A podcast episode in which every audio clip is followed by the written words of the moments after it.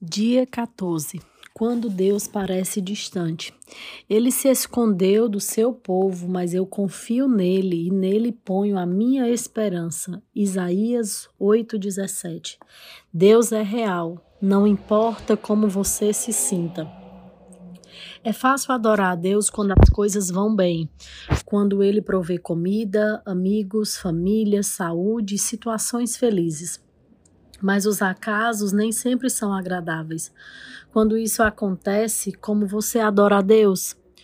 O que você faz quando o Senhor parece estar milhões de quilômetros distante? A mais profunda adoração é louvar a Deus apesar da dor, dar graças durante a provação, manter a confiança nele em meio à tentação, render-se a ele durante o sofrimento e amá-lo quando ele parece distante. Em geral, as amizades são testadas pela separação ou pelo silêncio. Ou você é separado pela distância física ou está impossibilitado de se comunicar. Na sua amizade com Deus, nem sempre você sentirá se sentirá próximo dele. Philip Yancey observa sabiamente: todo relacionamento passa por períodos de proximidade e distanciamento. E no relacionamento com Deus, por mais íntimo que seja, o pêndulo vai oscilar de um lado para o outro. E aí, que adoração fica difícil? É nesse momento. Para amadurecer sua amizade, Deus irá testá-la com períodos de aparente separação, momentos em que se tem o sentimento de que fomos abandonados ou esquecidos por Deus. Tem-se ainda a impressão de que Deus está a quilômetros de distância.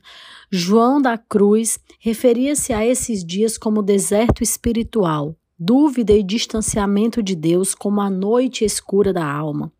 Henry Nouwen chamava-os o mistério da ausência. Por sua vez, A. W. Tozer denominava-o o mistério da noite. Outros mencionavam como o inverno do coração.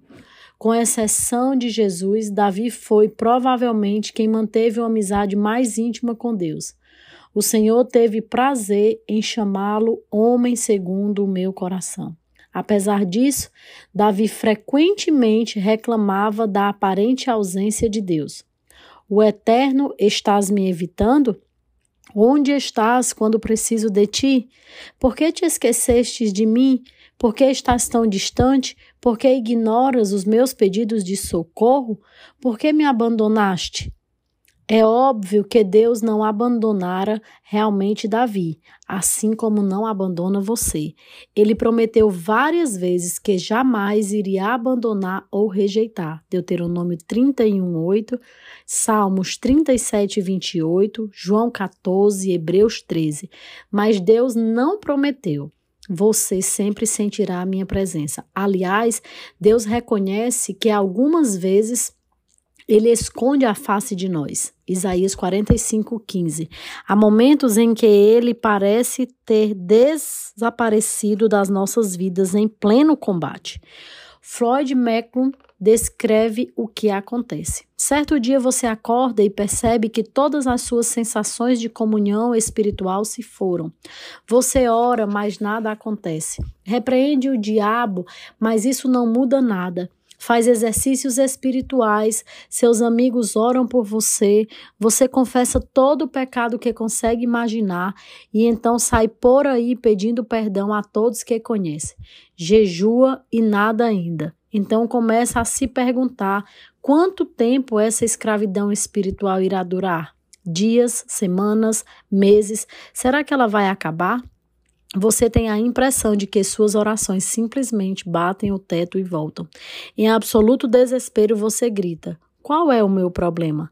A verdade é que não há nada de errado com você. Trata-se de uma parte da aprovação e do amadurecimento de sua amizade com Deus. Todo cristão passa por isso pelo menos uma vez, geralmente várias vezes. É doloroso e perturbador, mas absolutamente vital para o desenvolvimento de sua fé. Ter consciência disso deu a Jó deu esperança a Jó, no momento em que não podia sentir a presença de Deus em sua vida, ele simplesmente declarou: Vou para o Oriente, mas lá ele não está. Vou para o Ocidente e não consigo encontrá-lo. Não vejo no Norte, pois se esconde. Volto-me para o sul, mas não consigo achá-lo. Contudo, ele conhece o caminho por onde ando, e quando me puser à prova, como o ouro a passar pelo fogo, ele me declarará inocente. Quando Deus parece distante, você pode pensar que ele está zangado ou está te punindo por algum pecado.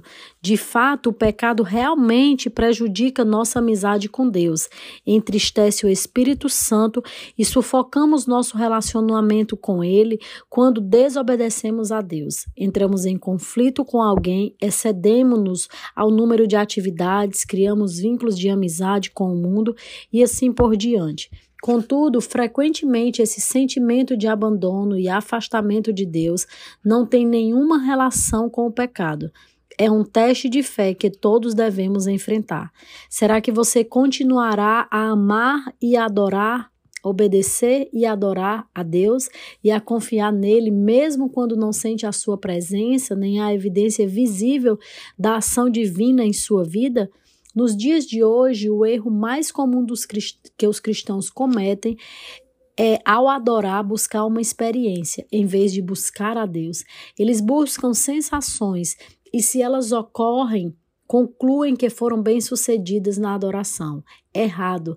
Na realidade, Deus, em geral, afasta nossas sensações para não dependermos delas buscar uma sensação, mesmo a sensação de proximidade com Cristo, não é adoração. Quando você é um novo cristão, Deus permite que você sinta muitas emoções que confirmem sua fé. E frequentemente as orações mais imaturas e egoístas, tudo que você saiba que ele existe, mas à medida que você cresce na fé, ele irá emancipá-lo dessas emoções. Aqui é importante, né? Porque às vezes a gente lembra lá quando a gente se converteu e as coisas pareciam fazer muito sentido e tudo que a gente pedia, Deus ouvia, mas é exatamente o início de alguns testes, né, na nossa vida. Ele vai respondendo algumas orações imaturas que a gente faz ou até mesmo muito egoístas, para que a gente saiba que ele realmente existe e comecemos a desenvolver um relacionamento com ele. Só que à medida que a gente vai desenvolvendo esse relacionamento com Deus, o correto, como em um relacionamento normal, é que haja maturidade, que haja proximidade, que haja intimidade e confiança. E é isso que Deus quer, né? Inclusive, em Provérbios, é, Salomão fala que ao nos aproximarmos de Deus, nós vamos ter acesso aos pensamentos de Deus ao nosso respeito. E isso é muito profundo, né? Nós estudamos sobre isso quando estávamos fazendo o livro de Provérbios. Continuando, a onipresença de Deus é a manifestação de sua presença. São coisas diferentes. Uma coisa é a onipresença, uma coisa é a manifestação da sua presença. Uma é um fato e a outra é frequentemente uma sensação. Deus está sempre presente, mesmo que você não perceba a sua presença. E a presença divina é profunda demais para ser medida por uma simples emoção. Sim, Deus quer que você sinta a presença dele. Mas esta mas esta não é apenas a presença, mas ele está interessado que você confie nele, não somente que eu sinta. Fé, não sentimentos, é o que agrada a Deus. Confiança é o que agrada a Deus. As situações que mais põem nossa fé à prova são aquelas em que a vida nos desaponta e não conseguimos encontrar Deus. Isso aconteceu com Jó. E em um único dia ele perdeu tudo: família, negócios, saúde, seus bens. E o que é pior, ao longo dos 37 capítulos do livro, Deus diz. Deus não diz a ele, né? Deus fica em silêncio, Deus não fala absolutamente nada. Como louvar a Deus quando você não compreende o que está acontecendo em sua vida e Deus se mantém em silêncio? Como permanecer em comunhão em meio a uma crise se não há nenhum contato? Como manter os olhos em Jesus quando eles estão cheios de lágrimas? Faça o que Jó fez. Então prostrou-se com o rosto em terra em adoração e disse: Saí nu do ventre da minha mãe e nu partirei. O Senhor deu e o Senhor louvou, levou. Louvado seja o nome do Senhor. Deus sabe exatamente o que você sente. Então também você pode dizer a Deus exatamente o que você sente. Derrame seu coração perante Ele, descarregue todos os seus sentimentos. E aqui, só abrindo um parêntese, né? O ideal é que isso seja feito na sua mente, para que o inimigo não escute as suas fragilidades, né? Mas cada um tem sua forma de apresentar seus pedidos a Deus. Derrame seu coração perante Ele, descarregue todos os seus sentimentos. Hum. Jó fez isso. Não posso ficar calado. Estou aflito, tenho de falar, preciso me queixar, pois o meu coração está cheio de amargura. Quando Deus lhe pareceu distante, ele clamou: Como tenho saudade dos dias do meu vigor, quando a amizade de Deus abençoava a minha casa. Deus pode lidar com suas incertezas, com sua raiva, com seu sofrimento, com sua confusão e com suas indagações. Você sabia que admitir seu desespero para Deus pode ser uma declaração de fé? Confiando em Deus e sentindo desespero ao mesmo tempo, Davi escreveu: Crie, por isso falei, estou completamente arruinado. Parece uma contradição confiar em Deus e sentir-se destruído. A fraqueza de Davi, na verdade, revela uma fé profunda. Alguém já se sentiu assim, né? Eu confio em Deus, eu sirvo em Deus, mas eu estou me sentindo destruído. Eu estou me sentindo acabado. Esse foi o sentimento de Davi. Em primeiro lugar, ele acreditava em Deus. Em segundo lugar, ele acreditava que o Senhor ouviria sua oração. Em terceiro lugar, ele acreditava que Deus lhe permitiria expor todos os sentimentos e ainda assim o amaria. Concentre-se no Deus imutável. Independentemente das circunstâncias e de como esteja se sentindo, apegue-se ao caráter imutável de Deus. Lembre-se daquilo que é eternamente verdadeiro a respeito dele. Deus é bom, ele me ama, ele está comigo, ele sabe o que estou passando, ele preocupa-se comigo e tem um bom plano para a minha vida temos que confiar, temos que declarar isso várias vezes ao dia, se necessário for, até que isso se torne uma verdade mesmo, né, nas nossas vidas. Continuando, assim diz Raymond Edmond: nunca duvide na escuridão do que Deus lhe disse na luz. Muito forte, né? Nunca duvide na escuridão do que Deus lhe disse na luz. Deus tem promessa para a sua vida. Deus tem planos para a sua vida. Deus tem um futuro lindo. A palavra de Deus diz que nós fomos perdoados, nós fomos justificados, que Ele é a nossa esperança. Então, nos dias difíceis, nos dias de escuridão, nós vamos lembrar disso do que nos foi dito na luz quando nós tivemos o nosso encontro com o Senhor. Quando a vida de Jó veio abaixo sob o silêncio de Deus, o patriarca ainda achou os seguintes motivos para louvá-lo. Ele é bom e amoroso, Jó 10, 12. Ele é todo-poderoso, Jó 37, 5. Ele repara em cada detalhe da minha vida, Jó 23, 10.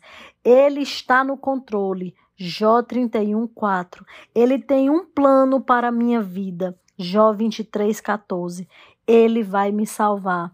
Jó 19, 25.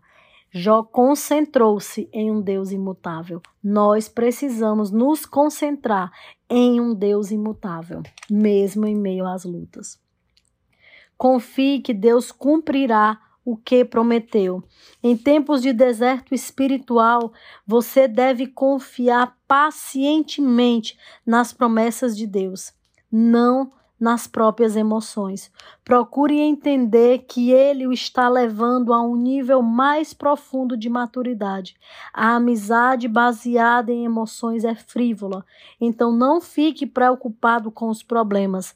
As circunstâncias não podem mudar o caráter de Deus. Glória a Deus por isso. A graça do Senhor ainda é abundante. Ele ainda cuida de você, mesmo quando você não pode senti-lo. Na ausência de circunstâncias, Jó se apegou à palavra de Deus e disse: Não me afastarei dos mandamentos dos seus lábios. Dei mais valor às palavras da sua boca do que ao pão de cada dia. Jó 23, 12. Essa confiança na palavra de Deus fez com que Jó permanecesse fiel, ainda que nada fizesse sentido. Sua fé se manteve forte em meio à dor. Deus pode até me matar, mas ainda assim confiarei nele. Quando você se sente abandonado por Deus e ainda assim mantém sua confiança nele, significa que você o está adorando da maneira mais profunda, apesar de ter sentimentos conturbados. Lembre-se do que Deus já fez por você. Se Deus nunca tivesse feito nada, nada por você, ele ainda mereceria seu louvor ininterrupto por toda a vida, por causa do que Cristo fez por você na cruz. O Filho de Deus morreu por você. Ele é o maior de todos os motivos para adorar a Deus.